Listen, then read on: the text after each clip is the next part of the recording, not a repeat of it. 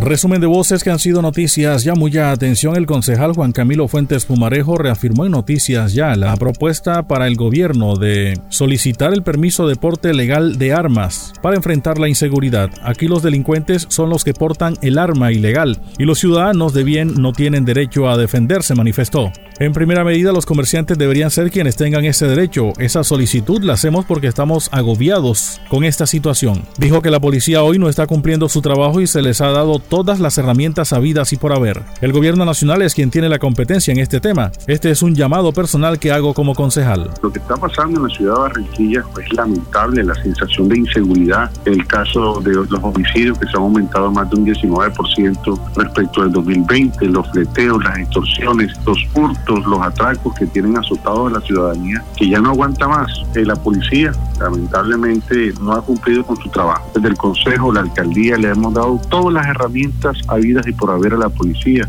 Le compramos un helicóptero, le cambiamos todos los elementos de seguridad, se han reforzado los CAIs, se han colocado más cámaras de seguridad, se le cambiaron las motocicletas. Es decir, le hemos dado todas las herramientas a la policía para que haga su trabajo. Lastimosamente los efectos no se han visto, no hay resultados positivos. La gente tiene miedo, los transportadores tienen miedo, los comerciantes están sitiados, encerrados y la propuesta es para el presidente Iván Duque que es su competencia, es la, el permiso de porte legal de armas. Eh, no es una solución de fondo, es una solución de corto plazo. Entendemos que la policía es la que está encargada de la protección de la vida, honra y bienes de los barranquilleros, pero no se está cumpliendo.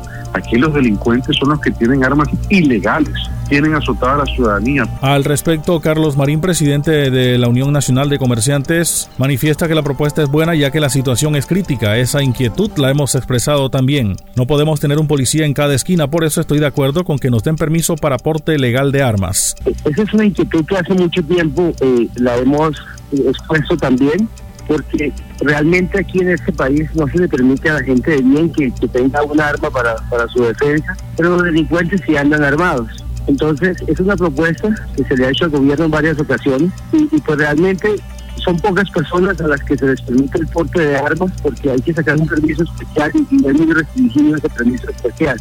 Realmente, pues, eh, la propuesta del concejal eh, creo que es buena porque la inseguridad está desbordada y si bien sabemos que la policía trabaja, no, no, no podemos tener un policía en cada esquina.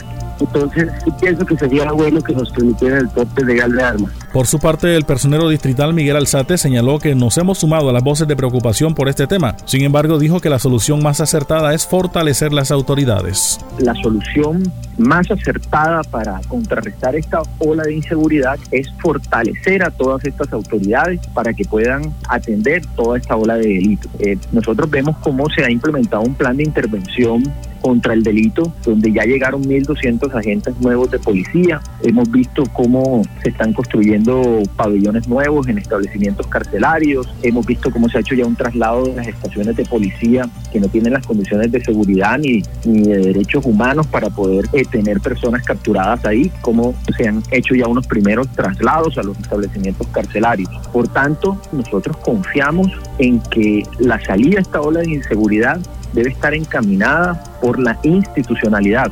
Nosotros no creemos que armar ciudadanos o armar a la población sea la, la salida correcta. Alzate también se refirió a la jornada que estarán adelantando desde el día de hoy hasta el 29 de septiembre, jornada de identificación con el apoyo de la registraduría. Esta jornada va dirigida a población en condición de vulnerabilidad, al igual que ciudadanos venezolanos, que se realizará en la calle 38, número 4501, piso 2. Desde nuestras instalaciones y en colaboración armónica con la Registraduría Nacional del Estado Civil, de prestar el servicio de identificación dirigido a la población más vulnerable. Es por ello que de manera gratuita toda esta población en condición de vulnerabilidad se puede acercar a, las instalaciones de la personería distrital para obtener su cédula, para obtener su tarjeta de identidad, para obtener su registro civil o el duplicado de la cédula o renovación o de la tarjeta de identidad. Desde hoy jueves hasta el próximo 29 de septiembre. Esto se va eh, a realizar en el horario de las 8 de la mañana hasta las 3 pm. Ladrones se llevaron de la institución educativa distrital Las Flores 15 computadores, 15 guitarras, 5 televisores LED, 2 cabinas de sonido. Los sujetos armados amordazaron al vigilante y lo encerraron en un salón mientras cometían el hecho. Así lo confirmó a Noticias Ya Milton Romo, rector de la institución. Dijo que ya el hecho fue denunciado ante la Fiscalía General de la Nación. Todo indica que los ladrones ya sabían dónde estaban los elementos hurtados, puntualizó. Sujetos armados llegaron a la institución, amordazaron al único vigilante que tenemos allá, introdujeron un salón y lo dejaron vigilando con uno de ellos. Este sujeto estaba armado, forzaron cerraduras, eh, candados, reventaron rejas eh, de la sala de informática de la rectoría y de uno de los salones del segundo piso. Sustrajeron nueve ventiladores de pared que también estaban empacados, dos cabinas de sonido 15 computadores portátiles, eso también estaban empacados, ni siquiera lo, lo habíamos estrenado, 15 guitarras, 5 televisores smart, 2 amplificadores de sonido, 20 tabletas, 2 micrófonos, y creo que utilizaron una, camioneta según la narración que me hizo después el, el vigilante de turno. El DVR donde estaban se estaban grabando todo el proceso de las cámaras de seguridad. Pasó el resumen de voces que han sido noticias, ya les habló Elvis Payares Matute.